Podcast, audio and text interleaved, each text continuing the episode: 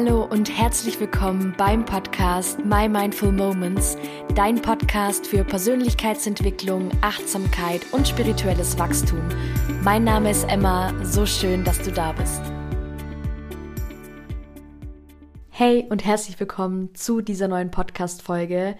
Nach langer Zeit habe ich mal wieder einen Interviewgast hier bei mir im Podcast, eine ganz besondere junge Frau, ähm, Annika Hertle. Sie ist Sozialpädagogin und zertifizierter Life Coach und berichtet auf ihrer Instagram-Seite unter anderem über das Thema Burnout und wie sie damals im Alter von 22 Jahren im Burnout ähm, gelandet ist. Genau. Und äh, ja, darüber haben wir in einem ganz wunderbaren Interview gesprochen. Sie hat super viele Praxistipps auch mitgegeben, die jeder, der betroffen ist, anwenden kann und ähm, ja, hat ihre super spannende und inspirierende Geschichte erzählt. Genau, ähm, vorweg kurz, Annikas Instagram-Kanal ist in den Shownotes verlinkt. Solltest du also weitere Fragen haben zum Thema Burnout oder ähm, ja, einfach mal auschecken wollen, was sie so macht, sehr, sehr gerne. So, jetzt würde ich sagen, ich schwätz gar nicht mehr viel drumrum, sondern wir starten direkt los mit der Podcast-Folge. Viel Spaß.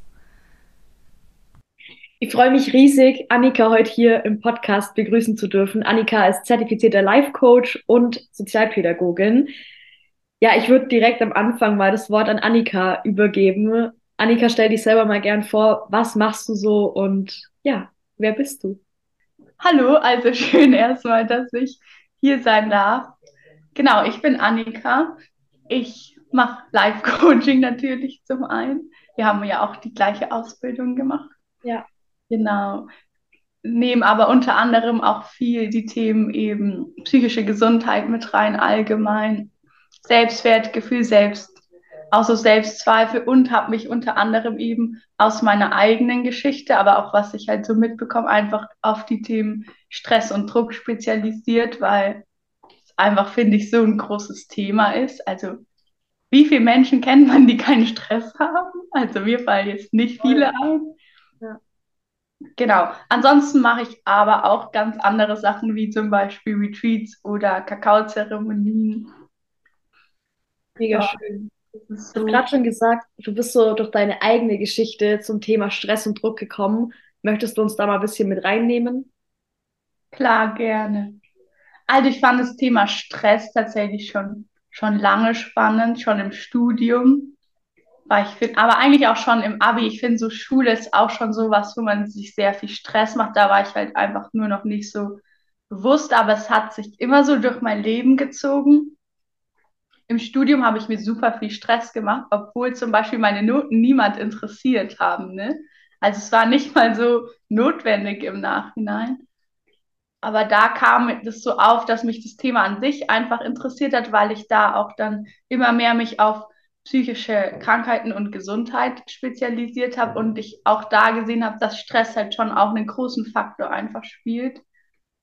Und dann, als ich meine erste Vollzeitstelle habe, ist es halt noch mal stärker geworden. Auch wie findest du so einen Ausgleich? Gerade auch wenn du immer mit, mit Krankheit und so einfach kon konfrontiert, schwieriges Wort, bist. Mhm, genau. Und habe da dann schon, schon viel in die Richtung mich einfach beschäftigt, auch viel so Methoden mir angeschaut, was kann man da machen. Und bin tatsächlich aber trotzdem dann mit 22 im Burnout gelandet. Krass. Und dann ging es nochmal intensiver los, natürlich sich einfach mit dem Thema Stress und dann auch Burnout zu beschäftigen. Weil ich schon sagen würde, dass Stress so einer der größten Faktoren für Burnout ist. Obwohl es natürlich jetzt, also Stress ist halt so ein sehr weiter Begriff. Ja, absolut.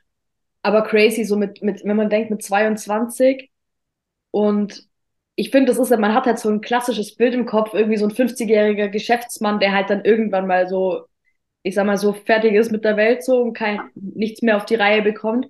Aber dass es halt auch überwiegend ultra viele junge Leute betrifft und ähm, gerade wenn man halt einfach von, von klein auf in so, einer, in so einem Leistungs, in so einer Leistungsgesellschaft einfach aufwächst. Möchtest du uns mal ein bisschen detaillierter mit reinnehmen, wie hat sich das geäußert? Wo hast du zum ersten Mal so gemerkt, okay, krass, irgendwas passt nicht, irgendwie, Boah, das ist, das ist eine gute Frage, ne? Ich glaube, dass es Jahre davor war. Also, hm. Ich habe zum Beispiel schon, schon im Abitur körperliche Symptome gehabt. Also ich habe einfach so Schmerzen in den Handgelenken gekriegt. Da wurde dann immer gesagt, es sind halt Sehenscheidenentzündungen. Aber an sich, glaube ich, war auch das einfach schon eine Stressüberbelastung, wo mein Körper gezeigt hat, Annika. Hm. Und dann im Studium kam das.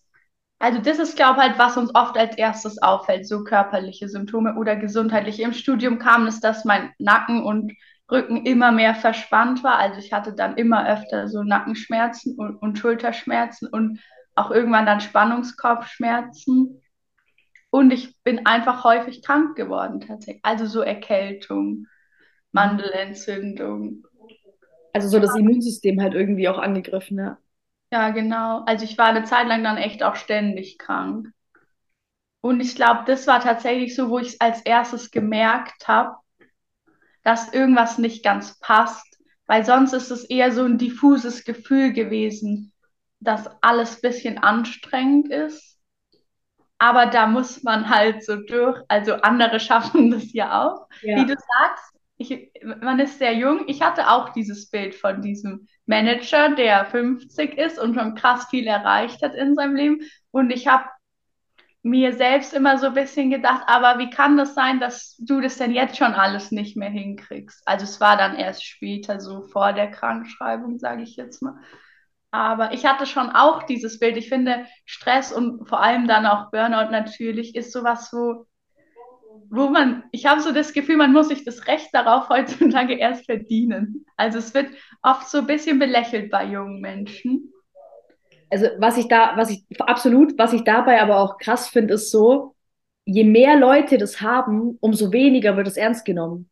Weil dann heißt es ja, es ist jetzt halt so eine Trendkrankheit, das hat jetzt heute halt jeder, weil er halt, das haben halt die jungen Leute heute, weil sie keinen Bock mehr äh, haben zu arbeiten, so. Aber dass halt so viele Leute darunter leiden, weil es halt wirklich ernst ist, weil halt, keine Ahnung, die Gesellschaft teilweise die Leute einfach so hart krank macht und so hart, ja, ich würde fast schon sagen, runterwirtschaftet, ja, bis, bis auf die Knochen, mm, ist es plötzlich, nimmt man es plötzlich weniger ernst. Stimmt, ja, das ist ein guter Punkt. Habe ich schon auch gerade diese Generation, so vielleicht ein bisschen vor meinen Eltern, von der kam das so am meisten. Ja, es hat ja eh jeder heutzutage, das ist doch, also bei uns konntest du das nicht einfach sagen, dass es dir jetzt zu viel ist. Ich glaube, es ist auch so ein naja, wir mussten doch auch dadurch. Warum, warum dürfen die, warum darf es denen jetzt zu viel sein? Auch so ein bisschen dieses nicht gönnen, dass halt jemand mal sagt, hey, ich kann jetzt halt einfach nicht mehr, weil die vielleicht zuvor auch schon x-mal an diesem Punkt ähm, waren und halt einfach es nicht zur Debatte stand, dass man halt aufhört mit irgendwas oder dass man halt mal eine Pause macht. Und oh. ähm, dass da halt auch so ein bisschen so eine Missgunst mitschwingt. Aber ich glaube halt sehr unbewusst ja. und auch sehr aus dem eigenen Schmerz heraus. Also alle Leute, die sich negativ geäußert haben und das zu verstehen, hat es für mich leichter gemacht. Finde ich, haben aus ihrem, ihrem Leid gesprochen. Also es ist natürlich nur meine Wahrnehmung, aber es ist so, was ich das Gefühl hatte, dass sie selber eigentlich merken, es geht so nicht weiter und sie können nicht.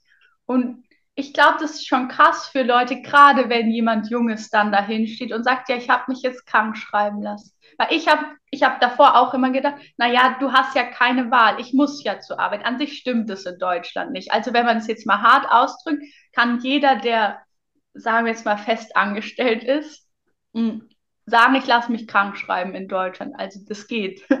Nur du denkst halt, das ist keine Option, eben weil wir so, oder also in meinem Fall habe ich einfach meinen Wert sehr an über Leistung definiert.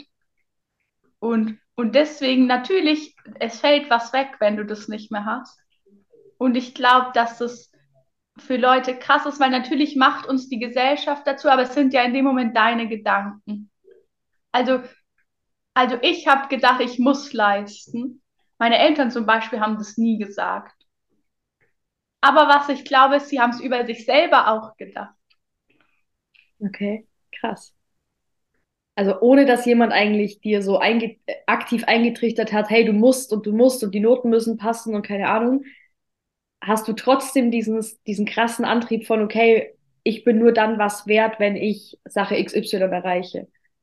Ja, Oder wenn ich funktioniere. Meine Eltern haben sogar gesagt, Annika, wenn du doch gelernt hast und dann eine 3 schreibst, dann ist es doch gut, du hast dein Bestes gegeben.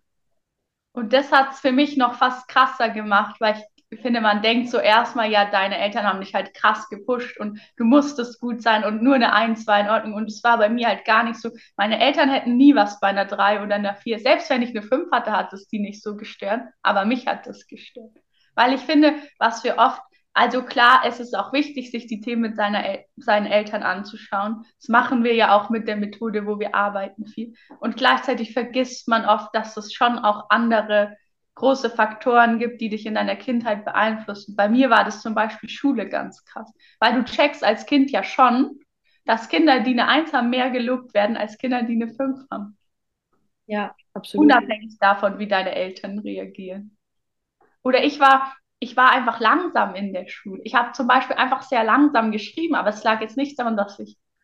Ich dachte dann immer, ich bin dumm. Das habe ich daraus gemacht, also muss ich besser werden, sowas.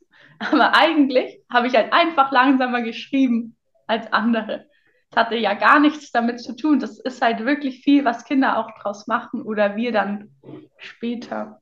Ja, wir schlussfolgern halt. Und dann, dann, dann brennt sich das halt irgendwie ein und das zieht sich halt wie so ein, wie so ein roter Faden durch unser ganzes Leben. Und dann ähm, endet es halt irgendwann in der Krankheit oder in, ja, absolut.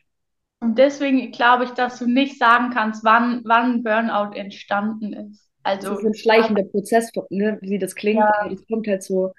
Ja. Können sicher Sachen aus der Kindheit tatsächlich kommen, einfach Muster oder Erwartungen, die du an dich selbst mal aufgestellt hast. Und dann aber halt durch Erfahrungen im Studium, in der Arbeit, irgendwo in deinem Leben verstärkt werden.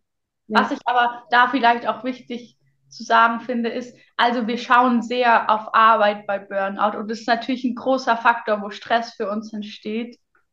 Ich, ich spreche aber lieber so von, von dem, oh, jetzt fällt mir das Wort natürlich nicht ein, so von dem, was wir insgesamt so Warte, lass mich kurz nachdenken. Ja, dem, das dem Pensum, was wir an einem Tag schaffen. Ha, jetzt habe ich. Ja. Weil, weil wenn du zum Beispiel alleinerziehende Mutter bist, da gehst du, hast du vielleicht klassisch gesehen nur 20 Stunden Arbeit, also ohne Wertung jetzt, ne? Aber du machst trotzdem richtig viel. Oder meine Mutter zum Beispiel schmeißt noch den ganzen Haushalt nebenher das ist ja, also das sind jetzt Sachen, die nicht so in diese Wertung mit dran sind. Vielleicht pflegst du noch jemand aus deiner Familie, wie vielleicht bist du gerade viel für Freunde da, denen es nicht gut geht. Vielleicht hast du noch eine Krankheit oder Schmerzen einfach. Oft sowas finde ich belastet. Auch das sind Sachen, die wir oft nicht in dieses, in dieses Level mit reinbringen. Und ich stelle mir das immer ganz gern einfach, wir haben so ein Glas und irgendwann läuft das halt über. Das ist quasi unser Burnout dann jetzt mal ganz vereinfacht gesagt. Und natürlich ist Arbeit oft ein großer Faktor, aber wenn da halt aus dem Privatleben schon richtig viele Sachen drin sind, das kann auch zum Beispiel Streit mit deinem Partner oder einer Freundin sein, so, dann, dann ist natürlich, dann bringen kleinere Sachen auf der Arbeit das viel schneller zum Überlaufen. Also unterm Strich, wenn halt irgendwo so eine Disbalance ist, wenn du halt in irgendeinem Lebensbereich ähm, halt irgendeine Belastung hast. Also ja, genau. Familie, Partnerschaft, ähm, Job, egal. Also das ist halt, du meinst, dass es halt nicht nur auf dieses Jobbeispiel, ähm, mhm. Jobbeispiel erklärt werden soll, sondern man halt die anderen Lebensbereiche auch mit reinnehmen sollte und beachten sollte, was darin halt, ähm, was darin halt vorgeht, ja. Aber macht doch total Sinn so, ja. Also zum Beispiel die WHO definiert Burnout tatsächlich einfach als ähm, chronischer Stress am Arbeitsplatz, der nicht erfolgreich verarbeitet wird. Und ich, es gibt keine offizielle Diagnose, also es gibt jetzt nicht die Richtlinie, dass es nur am Arbeitsplatz ist. Aber da merkt man, finde ich, weil es ja schon so eine anerkanntere Organisation ist, wie sehr wir uns nur auf die Arbeit fokussieren. Und es ist, glaube ich, auch sehr subjektiv zum Beispiel, wie viel, wie viel füllt eine Belastung dein Glas? Also Streit mit deinem Partner ist für manche vielleicht gefühlt jetzt schon das halbe Glas voll. Und bei anderen, die denken sich, ja, in zwei Tagen vertragen wir uns wie. Also so auch da darf man, finde ich, ein bisschen schauen, so Das dürfen wir nicht vergessen. Stress ist halt subjektiv. Das ist super individuell, ja. Jeder nimmt es ja anders wahr, was für jemand anderen halt irgendwie Peanuts sind, ist für den anderen ultra schlimm. Ja, total. Wie war das dann, wie war das dann für dich, als du wirklich gesagt hast, okay, ich kann jetzt nicht mehr, ich gehe den Weg und lass mich krank schreiben? Auch das ist ein Weg. Also der Tag, an dem ich das gesagt habe, da ging wirklich wenig auf. Und ich dachte aber immer, dass wenn das passiert bei Burnout, dass du dann wirklich körperlich nicht mehr kannst. Aber körperlich war ich schon dazu in der Lage. Ich war an dem Tag auch arbeiten. Ich habe nur einfach gemerkt, dass mich alles gleich richtig fällt. Also ich bin bei Klienten, wo ich jede Woche hingehe, an, an der U-Bahn-Station vorbeigefahren und dann habe ich richtig angefangen zu weinen, weil ich es so schlimm fand. Und dann dachte ich so, hä? Und so war der ganze Tag. Und ja, da hat sich sehr auf der Arbeit gezeigt, weil sonst war mein, mein Alltag wurde davor einfach immer schwerer, aber auf der Arbeit habe ich funktioniert. Also ich wollte auch arbeiten gehen. Ne? Man hört es ja oft Leute mit Burnout, das hat auch jemand mal zu mir gesagt, haben einfach keine Lust, arbeiten zu gehen. Aber für mich war nicht arbeiten gehen wirklich das Schlimmste. Das war ein bisschen wie die Höchststrafe. Weil wenn du deinen ganzen Wert über Arbeiten definierst, hast du für dich ist es erstmal Versagen. Im ersten Moment hat sich das wie Versagen für mich angefühlt. Heute kann ich sagen, dass es das nicht war. Es war einer der stärksten Tage, wo ich zum Arzt gegangen bin und gesagt habe, ich kann nicht mehr. Aber es hat gedauert, bis ich das so sehen konnte. Und ja, es kam mir einfach alles so anstrengend vor. Ich konnte mich null konzentrieren auf der Arbeit. Ich wusste nicht, wie ich den Heimweg noch schaffen soll. Das hatte ich zu der Zeit öfters. Ich bin immer so 20, 25 Minuten gelaufen.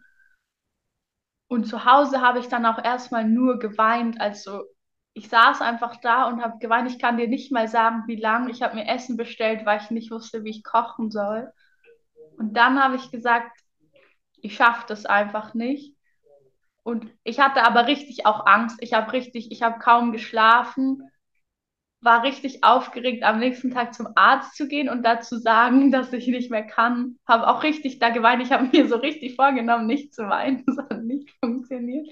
Es ist auch, es ist ein großer Schritt vor einem Mensch, den du nicht gut kennst, zu sagen, hey, ich kann nicht mehr ich weiß, ich weiß gerade nicht so genau, wie es weitergeht. So, ich ich schaffe nicht mal meinen Job. Also es war für mich auch so ein bisschen, das, das offen zu sagen, war ein großer Schritt für mich.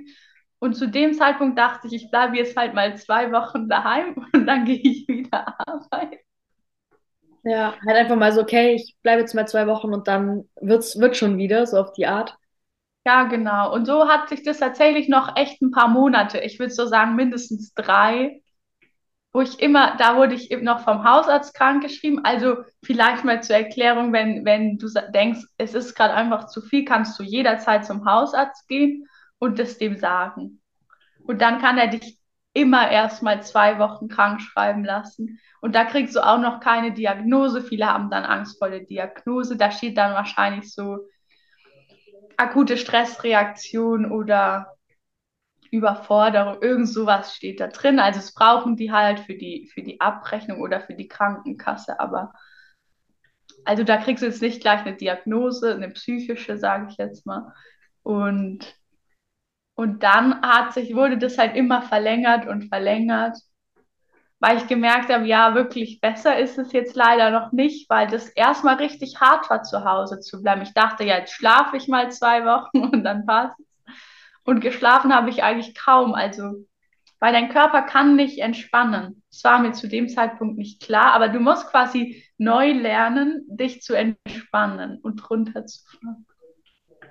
Und dann ist ja, also ich kann mir vorstellen, dass dann erstmal auch, wenn du halt von diesem Hustle-Mode, ich bin immer arbeiten, ich definiere mich komplett über Arbeit und es komplett wegfällt, dass es ja erstmal so ein richtiges, dass du da erstmal in so einem richtigen Loch sitzt dann. Total. Ich war richtig überfordert.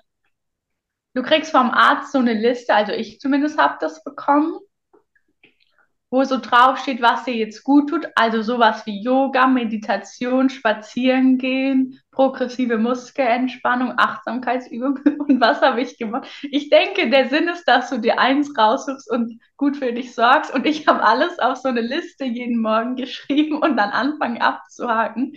Und dann habe ich mich manchmal richtig fertig gemacht weil ich dann spazieren war, so einer der letzten Punkte. Und da hatte ich dann keine Kraft mehr für einfach. Und, und das ist aber ein großes Learning im Nachhinein. Für mich geht es nicht so krass darum, was du tust, sondern vielmehr das Wie. Also natürlich, ich würde jetzt nicht empfehlen, zwei Gläser Wein zu trinken jeden Morgen oder Abend, um zu entspannen. Also ein bisschen ist das was natürlich schon relevant, aber mit gesundem Menschenverstand einfach sich daran tasten. Ich habe halt einfach voll meine Leistungsmuster auf das projiziert, weil da konnte ich sagen, das mache ich ja für mich, damit ich entspanne. Also letztendlich habe ich mich ein bisschen selbst veräppelt. Ja, total. Du bist halt quasi von einem, von dem einen Extrem halt, ähm, das Extrem hast du halt mitgenommen, von deiner Arbeit ins, ins Entspannen, in Anführungsstrichen, was ja dann absolut nicht entspannend war, wenn du da deinen getakteten Plan hattest, ähm, mit Meditation und jetzt Yoga und jetzt Spaziergang, so das ja. Und das bringt auch nichts. Also ich habe dann nicht gesagt, wow, Annika, du hast fünf Sachen heute geschafft. Ich habe gesagt, Annika, warum hast du nicht abends nochmal meditiert? Also das ist natürlich, ich glaube, Leistungsmuster sind schon ein großes Thema bei Burnout. Ich kann jetzt natürlich nur für mich sprechen, aber ich, man darf halt auch lernen, dass es einfach Zeit braucht, da rauszukommen ich glaube, ich würde sogar empfehlen, dass du wirklich dir kleine Aufgaben suchst. Also ich habe zum Beispiel meine Coaching-Ausbildung weitergemacht. Das fanden nicht alle Ärzte und Therapeuten gut. Ich habe welche gefunden, die das unterstützt haben, weil ich denen erklärt habe, warum das mir wichtig ist. Und für mich war das gut, dass ich an manchen Tagen, wenn ich das wollte, was tun konnte. Und natürlich bin ich am Anfang über meine Grenzen. Ne? Das war, das klingt jetzt erstmal paradox, aber das war sicher für mich, weil also unser, unser Verstand ist ja nicht dafür da, dass wir glücklich sind, sondern dass wir überleben, also sicher sind. Und, und was wir bisher gemacht haben im Leben, hat uns überleben lassen. Also hat er das als sicher abgespeichert. Das heißt, auf eine paradoxe Art und Weise ist Erschöpfung und über deine Grenzen gehen in dem Moment, wenn du wirklich mal an dem Punkt bist, sicherer für dich als Entspannung. Und das zu verstehen hat mir sehr geholfen, das zu akzeptieren, dass es sich nicht von heute auf morgen ändern wird, sondern dass du halt kleine Schritte gehst jeden Tag, um dein Nervensystem vor allem auch einfach daran zu gewöhnen, dass Entspannung sicher ist für dich. Wow. Also ich kann mir vorstellen, dass jemand, der da gerade zuhört und selber betroffen ist, richtig viel mitnehmen kann aus den, aus den letzten Sätzen. Weil du halt einfach heute hier so sitzt vor mir und ich, ich, ich, ich habe dich halt als so einen krass lebensfrohen Menschen kennengelernt, so eine, so einen Sonnenschein einfach, der halt den Raum betritt und halt alle haben irgendwie gute Laune. Und mir so vorzustellen, an welchem Punkt du halt schon ge also gestanden hast so in deinem Leben und das jetzt heute so zu hören, auch wie du halt aus diesen erstmal richtig beschissenen Sachen, die das halt alles mit sich gebracht hat, heute so krass viel Mehrwert und so krass viel Gutes ziehen kannst. Ja, ich bin auf eine Art und Weise tatsächlich dankbar für die Zeit. Ne? Und was ich aber schon auch glaube, ist, dass ich auch damals auf viele Menschen fröhlich gewirkt habe. Also ich glaube, ich meine, du kriegst ja bei Burnout eine Depressionsdiagnose. Ich, ich würde nicht pauschal sagen, dass Burnout und Depression genau gleich ist. Einfach so, ich habe ja auch viel mit Menschen mit Depression gearbeitet und viel mit Leuten mit Burnout gesprochen. Also ich glaube, es ist ein bisschen unterschiedlich. Ich glaube aber, dass viele Menschen mit Burnout in der Depression landen. Gerade auch eben, wenn dann dein Leistungsmuster wegfällt. Oder wenn es einfach immer tiefer wird, dann wirst du natürlich hoffnungslos und es kommt dir alles ein bisschen sinnlos, weil es ist ja auch alles so anstrengend. Also das glaube ich schon. Und auch da hast du das ja. Wenn Leute das nicht wollen, siehst du das denen nicht an. Also du lernst schon ein Stück weit weiter fröhlich zu wirken. Nur ich war damals, glaube ich, so abgeschnitten einfach von mir. Also ich, ich hatte einfach keine Verbindung zu mir. Und, und das ist echt so, was ich sagen kann. Sei ehrlich zu dir und rede mit Menschen, wie es dir geht. Mein Freund, mein damaliger Freund und meine Mama, selbst die waren erstaunt, als ich dann gesagt habe, ja, ich habe mich jetzt krank schreiben lassen. Natürlich haben die gemerkt, dass es mir nicht so gut geht, aber nicht so gut und wie es mir wirklich ging zu dem Zeitpunkt war also ein meilenweiter Unterschied. Und das war echt einer der Punkte, der mir auch, der mich dazu animiert hat, den Schritt zu gehen, weil ich gemerkt habe, selbst wenn mein Freund mich besucht oder meine Mama mich anruft, dann falle ich in so ein Funktionieren-Muster. Ich funktioniere wie auf der Arbeit, obwohl es mir nicht gut geht und es eigentlich Menschen sind, die für mich da wären, wenn es nicht so ist. Also wo das okay ist, dass es mir nicht gut geht. Und trotzdem, ich habe es irgendwie nicht geschafft, nicht in diese. So sehr musste ich funktionieren. Und das hat mir zu denken gegeben, tatsächlich. Krass. Also, gerade weil, weil ich, ich glaube aber auch, dass es halt schwer ist, gerade bei Leuten, die dir halt so nahe stehen, dann halt auch da wieder so dich schwach zu zeigen und dieses Schwäche-Ding ist ja auch so gekoppelt mit Versagen. Dieses, okay, ich zeige mich schwach, ich zeige mich verletzlich, ist ja auch so ge genau geknüpft an dieses Versagensthema. Und dann, dann kickt ja wieder so dieses Muster und crazy. Und ich konnte das immer richtig gut, ne? Ja. Also meine Eltern und meine Freunde haben immer gesagt, Annika, bei Annika machen wir uns nicht so Sorgen, weil wenn es ihr nicht gut geht, dann sagt sie uns das. Und das hat mir zu denken gegeben, dass ich das plötzlich nicht mehr gemacht habe, obwohl ich sogar dafür sozusagen bekannt war. Hm, ja, es ist aber, glaube halt echt auch einfach dieses, weil du halt so wenig mit dir selbst verbunden bist, dass du vieles auch, ich konnte vieles, glaube gar nicht so gut einordnen zu dem Zeitpunkt. Weil, weil zum Beispiel, wenn du mich damals gefragt hast, wie schlecht es mir wirklich geht, ich habe das schon immer runtergespielt. Ich meine, jetzt, wenn ich drüber nachdenke, ich konnte an, an den, in den Wochen, bevor ich mich krank schreiben lassen habe, kaum vor Schmerzen sitzen. Ich weiß, ich habe manchmal warten müssen, wenn ich was im Laptop äh, am Computer getippt habe, weil ich den Bildschirm nicht gesehen habe vor Kopfschmerzen. Und es waren echt so einzelne Sätze, so zum Beispiel eine Kollegin, die dann zu mir gesagt hat, Annika, wenn du Kopfschmerzen hast, also manchmal haben die es halt mitgekriegt, warum gehst du denn dann nicht nach Hause? Das war echt einer der Sätze, wo ich dachte, auf die Idee wäre ich gar nicht gekommen. Ich meine, ich, mein, ich habe auch so wirklich so gedacht, ja, dann brauche ich ja gar nicht mehr kommen. Und dann dachte ich irgendwann, also das hat gedauert, ein paar Wochen, bis es gewirkt hat, aber dann dachte ich irgendwann, wie krass ist es denn, dass ich denke, nur weil ich halt dann länger ausfallen würde, muss ich jeden Tag mit Schmerzen zur Arbeit gehen, obwohl ich kaum sitzen kann. Krass. Auch krass zu sehen, wie, wozu der Mensch imstande ist, wenn er so einen inneren Antrieb hat oder so eine innere Angst hat. Heftig.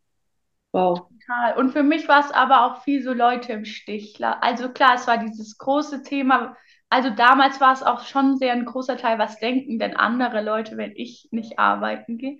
Und gleichzeitig aber auch, ich meine, ich war in der Wohngruppe für psychisch Kranke und ich dachte, ich weiß noch, ich hatte diesen Gedanken oft, naja, die sind ja richtig krank. Da kann ich jetzt ja nicht zu Hause bleiben, weil ich ein bisschen erschöpft bin. Und ich glaube, das ist, was ganz viele Leute mit Burnout machen, dass du denkst, naja, nur weil ich ein bisschen erschöpft bin, habe ich ja nicht das Recht, nicht zur Arbeit zu gehen. Weil dieses, na klar, wer definiert schon, wann wir viel erschöpft sind und wann wenig? Also das ist ja wieder so, da würde dir jetzt jeder was anderes sagen.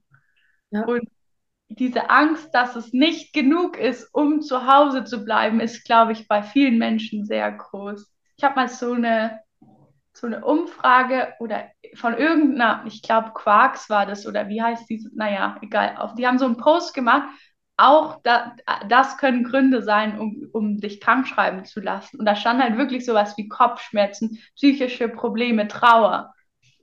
Und dann haben ganz viele Leute drunter geschrieben, ja, wenn das Gründe sind, dann würde ich ja nie arbeiten gehen. Und die haben alle so richtig geschimpft. Und dann dachte ich mir, wie krass ist das eigentlich, dass wir denken, nur weil wir dann nicht mehr arbeiten gehen würden, ist geht es jetzt nicht, dass wir deswegen zu Hause bleiben und dass die Leute anfangen, sich fertig zu machen wegen solchen Gründen, sondern wir müssten ja eher, eher überlegen, was, was läuft denn schief, dass gefühlt die Hälfte der Leute, die da kommentiert, einfach jeden Tag Kopfschmerzen hat. Also das ist ja nicht normal. Ja, absolut. Aber ich, ich kenne das, also ich kenne das sehr, sehr gut. Das sind, das sind alles so, was du da gerade aufgezählt hast, das sind alles so Sätze, die ich persönlich auch schon so oft gehört habe, wo es dann darum geht, allein wenn es darum geht, dass sich ein Mädchen krank schreiben lassen will, weil sie einfach nur heftige Regelschmerzen hat. Da geht es teilweise schon los. Und mir denkt, das Mädchen krümmt sich, das liegt heulend auf dem Boden. Ja, aber nee, sie lässt sich nicht krank schreiben, wenn man das ja nicht macht. Weil das ja, es ist halt so. Du bist halt eine Frau, da musst du halt durch, keine Ahnung. Allein da geht's ja schon los. Das war was, was ich ganz aktiv und ganz intensiv auch bei mir selber gemerkt habe. Oder dann, wie du sagst, okay, halt einfach mal Kopfschmerzen und dass der Mensch wirklich glaubt oder dass wir wirklich glauben, dass wir kurz vorm Abnippeln sein müssen, ich sag's es mal so direkt, um uns krank schreiben zu lassen. Ja. Das ist so paradox, weil wir, wir brauchen halt nicht erwarten, dass es besser wird, wenn wir jeden Tag uns mit Kopfschmerzen irgendwo hin, hin, hinschleppen und uns gar nie auch mal diese Regenerationszeit geben, um und um im nächsten Step dann der Sache immer auf den Grund zu gehen, so der Wurzel von dem Thema. Weil du, wie du sagst, es ist ja nicht normal, dass die halbe Bevölkerung, ich sage jetzt mal Deutschlands, jeden Tag mit Kopfschmerzen zur Arbeit geht. So. Ein gutes Beispiel, gerade auch, das betrifft jetzt natürlich hauptsächlich eher Frauen, aber gerade dieses Periodenschmerzen. Ich weiß noch, ich habe mir irgendwann diese, diese Pads gekauft die du so in deine Unterwäsche kleben kannst, die das wärmen, weil ich sonst nicht hätte laufen können vor Schmerzen. Und ich kam nicht mal auf die Idee, nicht zur Arbeit zu gehen, weil ich dachte, naja, dann wäre ich ja jeden Monat würde ich ausfallen. Und dann äh, jetzt denke ich mir, das ist halt schon krass. Gerade auch, ich meine, Frauen sind zyklische Wesen und dann, und das, das zeigt halt gut, ob du gut auf dich aufgepasst hast im letzten Monat, natürlich jetzt mal ganz runtergebrochen oder nicht. Aber allgemein, wie du gesagt hast, mit der Regenerationszeit, ich meine, das würde so viel mehr Sinn machen. Wir nehmen uns mal ein paar Tage eine Woche. An sich, am Anfang, wenn du überfordert bist und dir dein Wochenende mal wirklich Zeit für dich nimmst, würde das oft schon reichen. Oder auch einen Abend, wenn du da noch nicht so tief drin bist. Aber das machen wir nicht und wir warten und wir warten und irgendwann reicht auch eine Woche Urlaub nicht mehr und irgendwann auch zwei Wochen und trotzdem warten wir ich weiß noch, ich habe ganz oft auch gedacht, naja, das ist jetzt halt der Stress, weil dann kommen natürlich auch Lebensumstände dazu. Also bei mir waren dann zwei Todesfälle und ja, genau durch Corona war da, ich meine, wir hatten jetzt kein, kein Homeoffice, aber da hat sich halt viel ändert. Es war viel Stress. Ich dachte, wenn die Situation sich mal ein bisschen entspannt, dann wird auch das wieder ruhiger. Ich muss jetzt halt trauen. Aber ich meine, das müssen jetzt nicht so, so krasse Sachen, sage ich jetzt mal auch sein du wirst immer einen Grund finden, warum du gerade Stress hast und warum es in drei Wochen besser ist. Nur das Problem ist, von alleine wird es meistens nicht passieren, dass, dass der Stress einfach irgendwann weggeht. Ja. Und, und wir warten und warten und irgendwann brauchst du dann halt richtig viel Genera Regeneration. so. Wie hast du es geschafft, da wieder rauszukommen? Hast du da ein paar ein paar ganz prägnante Beispiele, die, die jetzt so im Kopf sind, wo du sagst, okay, das und das und das hat mir so krass geholfen, dass ich heute da raus bin? Ich glaube, ganz pauschal kann man es natürlich nie sagen. Was ich immer wichtig finde, ist auch, es ist ein individueller Weg, ne? Und es ist mir richtig wichtig, dass Leute für sich prüfen, was, was passt zu mir, was ist für mich stimmig auch. Unser System ist eigentlich auch sehr schlau, wir spüren schon in gewisser Weise auch, was tut mir gut und was nicht. Natürlich, wir veräppeln uns auch manchmal selber, also es hat alles zwei Seiten, aber also check bitte immer, wenn dir Leute sagen, das hilft bei Burnout, das hilft bei dem mit dir ein, so, ist es gerade wirklich gut für mich oder macht es jetzt nur mehr Stress oder ist es, mache ich das jetzt nur aus Ablenkung? Also, das ist, finde ich, so das Wichtigste. Ich glaube, am allerwichtigsten ist erstmal innehalten. Das, das klingt jetzt so ein bisschen, hä? Aber wir sind halt Gewohnheitstiere so, ne? Also wir machen sehr viel automatisiert und das allererste, was wir tun müssen, ist dieses Funktionieren oder diesen Autopilot, mit dem wir durchs Leben gehen, gerade auch wenn wir sehr gestresst sind, dann wird es immer stärker. Den zu unterbrechen. Und wirklich mal ehrlich zu sich zu sein, wie es einem wirklich geht. Das ist auch mit einer der härtesten Punkte.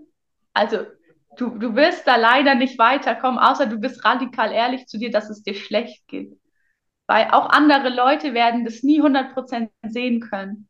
Ich meine, ich habe vorher gesagt, ich, ich konnte kaum sitzen. Ich habe ein halbes Jahr später mit Kollegen gesprochen, die gesagt haben, Annika, warum hast du nie was gesagt? Wir dachten, du hast halt ab und zu Kopfschmerz. Da wurde mir das erst so krass bewusst, weil ich dachte, das sieht man ja zehn Meter gegen den Wind. Aber Leute können nicht in dich reingucken, auch wenn das empathische Menschen sind, die sind geschult. Ich meine, wir haben da viel mit psychotischen Menschen gearbeitet. Das heißt, wir waren geschult dafür, zu schauen, wie geht es Menschen so. Ja. Und, und das ist, glaube ich, so, so was, was wichtig ist. so im Großen und Ganzen geht es darum, halt die Beziehung zu dir selbst zu stärken, beziehungsweise die Verbindung, die ist ja nicht ganz weg, aber die einfach wieder aufzubauen, weil was ich bei eigentlich allen Menschen mit Burnout erlebe oder einfach schon sehr, sehr starken Stress ist, dass wir lernen wahrzunehmen, was unsere Bedürfnisse sind. Ja. Und der Weg dahin kann halt unterschiedlich sein. Aber du musst dich am, am Ende des Tages wirst du dich mit dir beschäftigen müssen, wenn du da raus willst. da führt leider kein Weg dran vorbei. Und ja, schon, was schon auch ein großer Teil einfach war, tatsächlich ist, ähm, dir anzugucken, warum bist du da gelandet? Also eben diese Muster, diese Gedanken, die dir zu dem Zeitpunkt vielleicht noch nicht so bewusst sind, dahin zu kommen. Zum Beispiel, dass du sehr viel darüber nachdenkst, was andere von dir denken. Oder dass dir selber sehr wichtig ist, gut zu sein in deinem Job und viel zu arbeiten. Vielleicht aber arbeitest du auch nur so viel, weil was anderes in deinem Leben nicht so gut ist und, und du quasi das damit kompensierst. Also es geht jetzt ein bisschen tief rein. Dafür haben wir dann Therapie, Coaching, was auch immer dir mehr liegt. Also du würdest, also was ich da raushöre, ist grundsätzlich so, dass du mit dir selber in einer liebevollen Beziehung stehst oder in einer, ich, ich finde dieses, gerade dieses Wort Selbstliebe ist immer für viele so abschreckend und so groß, aber zumindest in so einer Selbstakzeptanz bist und auch lernst, irgendwo eine Grenze zu setzen, wo definitiv eine hingehört, damit deine, zumindest deine Grundbedürfnisse einfach erstmal gestillt sind, weil ich glaube, wenn man dann mal angefangen hat, immer und immer wieder über seine eigenen Bedürfnisse drüber zu gehen, dann wird man ja auch immer hemmungsloser. Also dann geht das ja wirklich, dann wird das ja immer stärker und immer schlimmer, weil man immer noch denkt, okay, ja, okay, das jetzt auch noch, das jetzt auch noch.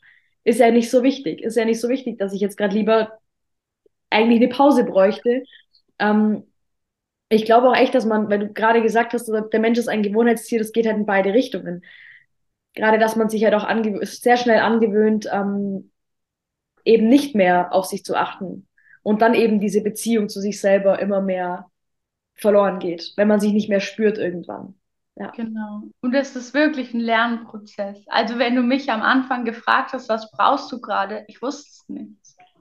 Oder auch irgendwann, da hatte ich dann schon selber einen Coach und da ging es dann darum, was macht dir Freude? Und weißt du, wie unangenehm das mir war, dass ich das nicht wusste? Weil es ging zu dem Zeitpunkt nicht in meinem Leben darum, was mir Freude macht. Es ging darum, wie schaffe ich den Tag?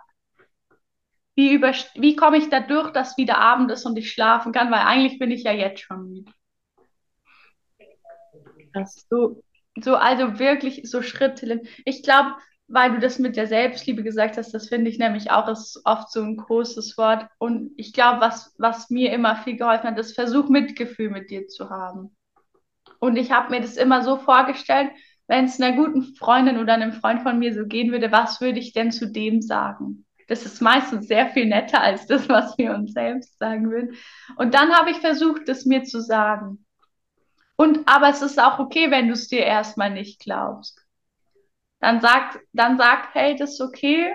Vielleicht schaffe ich es morgen mehr daran zu glauben. So, so, also gerade selbst wenn du dir nicht Mitgefühl mit dir haben kannst, hab Mitgefühl mit dir. Wow. Krass. Und sonst, was würde ich. Also wirklich Entspannung darfst du einfach wieder lernen. Also ganz grob, was passiert bei so chronischem Stress? Wir haben einen Sympathikus und wir haben einen Parasympathikus und und der Sympathikus ist unser Überlebensmodus. Das ist auch, was uns krank macht zum Beispiel, warum wir dann auch körperliche Symptome haben können, weil ganz viele Sachen, zum Beispiel Verdauung, Zellregeneration und so, einfach im Überlebensmodus nicht relevant sind. Ich meine, wenn es gerade darum geht, ob du stirbst oder nicht, dann ist jetzt nicht so wichtig, ob deine Zellen gerade sich neu teilen und regenerieren. So. Und was passiert? Wir, wir verlernen diesen wir verlernen, dass der Pari Parasympathikus sich dann auch wieder einschaltet. Also wir verlernen diese, diese Balance zwischen Entspannung und Anspannung und sind irgendwann nur noch in Anspannung. Also das sind dann diese Leute, die halt den ganzen Tag so in diesem Überlebensmodus unterwegs sind und gar nicht mehr zur Ruhe finden, ähnlich. Genau. Ich finde das so spannend. Also ich finde das so spannend. Du hast ja vorhin gesagt, also Burnout und Depression sind so zwei verschiedene Sachen, sehe ich definitiv auch so. Nur ich finde auch vieles, was du halt gerade ansprichst, gerade mit diesem, okay, morgens aufstehen und direkt wieder schlafen wollen. Ähm, und das, was du eben gesagt hast, diesen, diesen inneren Kampf halt permanent in sich, das ist ja auch was, warum ich heute Coaching-Arbeit mache, einfach weil ich das bei mir auch lösen durfte, dieses Getriebensein und, und gar nicht mehr zur Ruhe finden, sich dauernd im Außen ablenken zu müssen, dass es halt irgendwann unumgänglich ist, sich wieder mit sich zu beschäftigen und halt wirklich mal so alles im Außen so zu reduzieren. Und ähm, ja, also ich, ich merke gerade selber, wie ich für mich da heute noch ultra viel auch einfach mitnehme mhm. und spüre, okay, crazy, es sind halt ähm, ich glaube, es sind so unfassbar, man fühlt sich, wenn man, egal ob das jetzt, glaube ich, ein Burnout ist oder eine Depression, man fühlt sich so furchtbar alleine, aber es sind so unfassbar viele Leute, denen es genauso geht. Nur viele Leute trauen sich halt einfach nicht, das zu kommunizieren. Und ähm, ja. Ich glaube, das ist wirklich auch ein wichtiger Punkt. Du bist gar nicht so allein, wie du denkst. Und du hast zu jeder Zeit das Recht, dass es dir schlecht geht. Ich finde, in unserer Gesellschaft denken wir oft, es darf jetzt nicht sein. Egal wie alt du bist, es darf dir schlecht gehen. Du darfst überfordert sein. Und ja, manchmal ist es nicht so leicht, wirklich daran zu glauben. Aber du schaffst es mit der Zeit. Sonst könnte ich gar nicht hier sitzen. Also vor eineinhalb Jahren hätte ich nicht gedacht, dass ich öffentlich im Internet über mein Burnout spreche. Da dachte ich so, oh Gott, da haben wir überlegt, welchen Freunden erzähle ich das und, und welchen nicht. Also was heißt jetzt nicht enge Freunden, aber so im Bekanntenkreis, wenn du länger krank geschrieben bist, kriegen es ja auch mehr Leute mit. Also das entwickelt sich auch. Ja. Und, und deswegen ist es auch wichtig, zum Beispiel eben dieses, diese Entspannung zu lernen.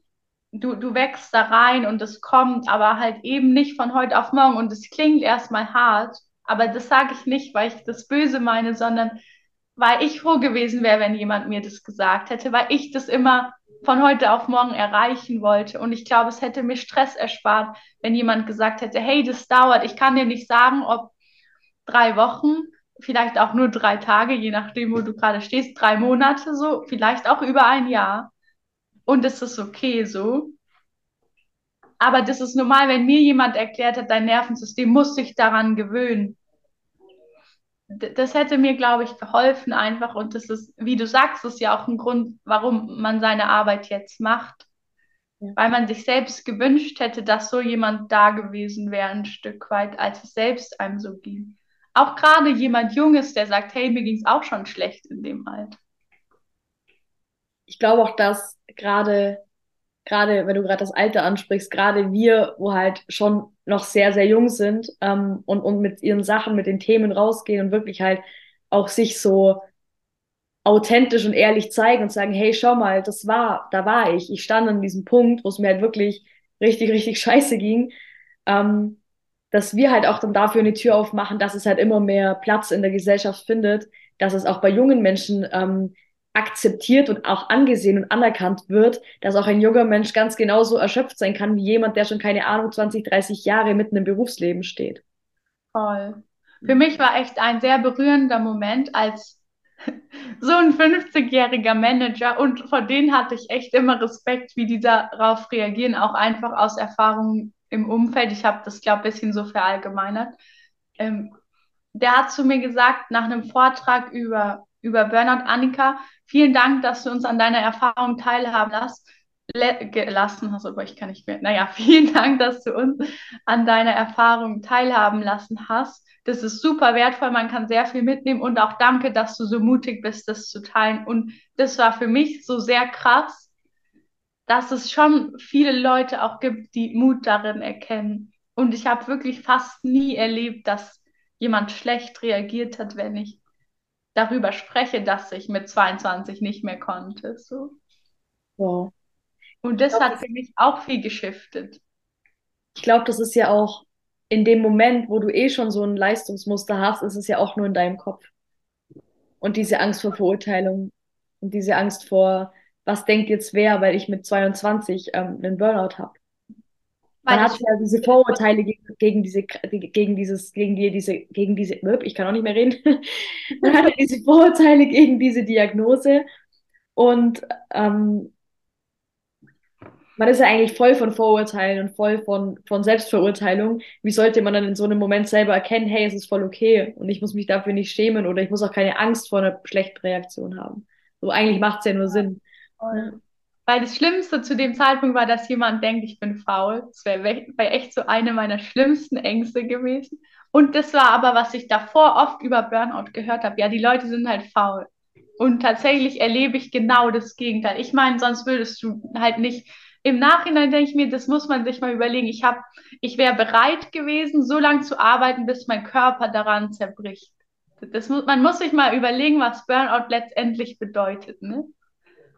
Und an sich können wir dankbar sein, dass unser Körper so schlau ist, dass er irgendwann sagt, bevor du dich jetzt ganz kaputt machst, zieh ich eine Bremse.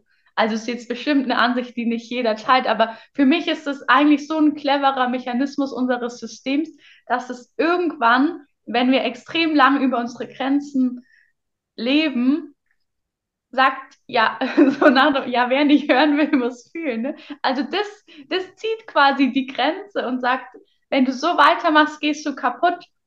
Und nachdem du nichts tust, tu ich jetzt was. Das ist eigentlich halt unglaublich schlau. Voll, ja, definitiv. So gut. Ja.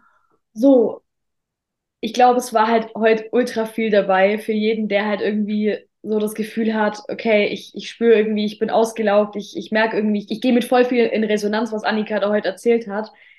Wie kann man aktuell mit dir zusammenarbeiten? Darf ich noch kurz eine Übung sagen? Die ist ganz schnell. Klar, safe.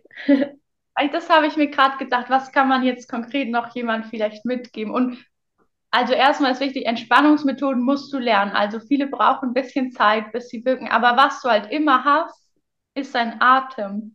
Und das Schlaue ist, weil wir vorher ganz kurz das Nervensystem, so Sympathikus, Parasympathikus angesprochen haben. Deine Atmung ist direkt damit verknüpft. Und im, in dieser Überlebensmodus, diesem, wird unsere Atmung sehr flach, so damit unser Körper schneller mit Sauerstoff versorgt wird. Und dadurch, das bedeutet aber auch, dass es eine Rückkopplung gibt. Das heißt, wenn du ganz tief einfach einmal, zweimal, dreimal einatmest, dann signalisierst du deinem Nervensystem, dass es sicher ist und sich entspannen kann. Und das ist halt was, was du immer dabei hast. Selbst wenn du im Meeting sitzt, kannst du dreimal tief einatmen, das merkt keiner. Selbst wenn du kleinen Vortrag halten musst oder, oder redest, kannst du dir zwischen den Wörtern einmal Zeit nehmen, tief einzuatmen. Das fühlt sich im ersten Moment vielleicht sehr lang an, aber das ist halt das ist wirklich was, wo ich gelernt habe. Und wenn du das ein paar Mal machst oder anfängst, das in deinen Alltag zu integrieren, wirkt das auch sehr schnell so. Weil ich immer denke, so eine Sache würde ich trotzdem gerne mitgeben, die man. Ja, voll. Sehr, sehr wertvoll. Es ist, an sich ist es ja so eine, so, so eine simple Übung, aber das halt wirklich auch für sich umzusetzen, ähm, es ist mega, mega wertvoll. Ich kann das, ich kann das selber bestätigen. Also die, diese, diese ständige in, dieses ständige in Verbindung sein mit seinem Atem und zu, auch zu gucken, wie ist mein Atem gerade? Bin ich gerade eben an, am, flach am Atmen und halt in diesem Überlebens, Überlebensmodus oder bin ich gerade entspannt? Wo kann ich mich gerade noch ein bisschen, wo kann ich gerade noch ein bisschen mehr runterkommen so? Und ja, also kann ich nur, kann ich nur bestätigen. Es ist ein sehr, sehr wertvolles und wichtiges Tool. Das habe ich auch gelernt. Es sind oft nicht so die ganz großen Sachen. Also bevor du eine Stunde jeden Tag meditierst und noch gestresster bist, mach irgendwas Kleines und zwar konstant, weil am Ende geht es viel darum, dass du es halt regelmäßig machst. Und wenn du dir jetzt gleich so was Großes, sage ich mal, suchst und was am Ende noch mehr Stress erzeugt, dann wirst du nicht dranbleiben. Also ja. das, wie ich es bei mir erlebt habe. Dass man sich ja gleich von vornherein so überfordert irgendwie uns dann gleich wieder sein lässt, weil es halt einfach auch dann, ja, noch mehr Druck erzeugt, als es eigentlich ähm, notwendig wäre. Genau. So, dann erzähl mal, wie kann man aktuell, wie, wo kann man dich finden, wie kann man mit dir arbeiten? Also auf Instagram natürlich unter Peace of the Soul. Ich denke, das kann man so da reinschreiben. Ich verlinke es in, der, in den Show Notes auf jeden Fall, ja. Okay wie kann man, also es, es gibt regelmäßig Kakaozeremonien, das ist einfach so Zeit für sich. Im Allgemeinen so Circles mache ich ganz gern, weil es hilft, wenn du einen Rahmen hast, wo du dir Zeit für dich nimmst, das zu tun. Also für mich ist das dann leichter, als wenn du sagst, ich setze mich jetzt selber eine Stunde hin.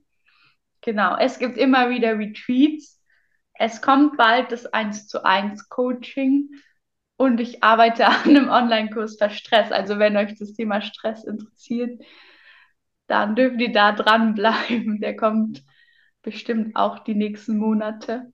Ich weiß jetzt nicht, wann das hochgeladen wird, aber ja, das sind so die Punkte. Und sonst schreibt einfach, wenn ihr eine Frage habt. Und dann, dann sehe ich ja auch, was interessiert euch, was, was ist wichtig für euch, was wünscht ihr euch auch vielleicht zum Thema Burnout, zum Thema Stress noch, weil natürlich am Ende möchte ich ja, dass, dass das auch euch hilft. Und, und deswegen ist immer wertvoll, wenn ihr mir sagt, auch wo steht ihr, was braucht ihr überhaupt. Mega schön ich, ich finde, man spürt bei dir halt so krass, dass es halt so dein Herzensthema ist und dass du halt so voll, dass halt je, dass man halt bei dir genau das bekommt, was halt dir auf deiner Journey so geholfen hat. Und das, ähm, ja, ist mega schön zu sehen. Also für alle, die ähm, da interessiert sind, die irgendwie spüren, okay, ich ähm, würde mich gerne mit dem Thema Stress und Burnout noch mehr auseinandersetzen. Ich verlinke die Annika in den Show Notes. Schaut bei ihr auf Instagram vorbei und ähm, yes, genau, schreibt ihr einfach, wenn ihr Fragen habt oder ja, Genau.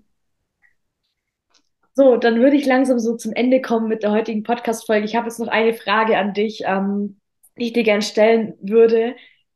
Wenn du dir eine Sache für diese Welt wünschen würdest, wünschen könntest, die sofort in Erfüllung geht, was wäre es? Das ist eine gute Frage ich glaube echt so, dass Menschen mehr im Frieden mit sich selbst sind und für mich ist der Weg dahin, dass du die Verbindung zu dir selbst stärkst. Also, weil wenn du mit dir im Frieden bist, dann bist du automatisch auch mehr mit dem im Außen im Frieden. Ich habe mir Frieden auch tätowieren lassen. Weil ich finde, so, so auch was ich in meiner Arbeit erlebt habe und auch auf meinem eigenen Weg, am Ende kämpfen wir halt so krass oft gegen uns selber einfach. Wenn du mal darauf schaust, was ist wirklich die Essenz von deinem Problem, ist es oft du gegen dich selber. Ja, definitiv. Also wenn ich mir das wünschen könnte, dann wäre es dann wär's Frieden für, mit, uns, mit uns selbst und eben diese, diese Verbindung mit uns selbst, diese, diese gesunde starke, wie auch immer man es nennen möchte. Mega schön. Ja, Annika, dann vielen Dank, dass du heute dabei warst, dass du so viel wertvollen Input geteilt hast mit uns. Ja, danke dir, dass du auch Platz für dieses Thema bietest oder einräumst. Ja, sehr, sehr gerne. Ich bin sehr dankbar, wenn, wenn man auch, bei Burnout, das hat jeder schon mal gehört, aber wer weiß wirklich, was es ist, so überhaupt. Ja, definitiv. Ich finde, da muss noch viel mehr Aufklärungsarbeit gemacht werden. Und ähm, yes, ich glaube, da hast du heute schon sehr viel ähm, einfach gemacht mit der, mit dem Interview hier. Danke. Dann wünsche ich dir noch eine schöne Zeit. Bis dann. Ihr auch oder euch. genau. Ciao, ciao. Ja, ich hoffe sehr, du konntest was für dich mitnehmen aus dieser Podcast-Folge und hast ja, so ein bisschen einen neuen Blick vielleicht ähm, auf das Thema Burnout bekommen. Ich war selber ganz überrascht, was ich, ja, was sich bei mir für Klischees, die ich im Kopf hatte oder ja auch ähm, gewisse Vorurteile, die komplett unbewusst in meinem Kopf waren, was ich da lösen durfte. Und ja, ich fand es einfach super spannend, mal von jemandem so einen Blick hinter die Kulissen bekommen, der wirklich auch schon in so frühen Jahren, in so jungen Jahren ähm, einfach betroffen war von diesem Thema. Und yes, schau sehr gerne bei Annika auf Instagram vorbei. Ich habe ihren Kanal ähm, in den Shownotes verlinkt. Wenn du das Thema Burnout allgemein interessant findest, wenn es dich beschäftigt, wenn du vielleicht ähm, gerade auch irgendwie das Gefühl hast, okay, ich könnte betroffen sein, ich habe einige der in der Folge genannten Symptome, ähm, melde dich super gern einfach bei Annika per Direct Message auf Instagram. Ähm, sie steht dir gerne mit Rat und Tat zur Verfügung und zur Seite und ja, ich freue mich, wenn du beim nächsten Mal wieder hier mit am Start bist und wir hören uns nächste Woche wieder. Bis dann.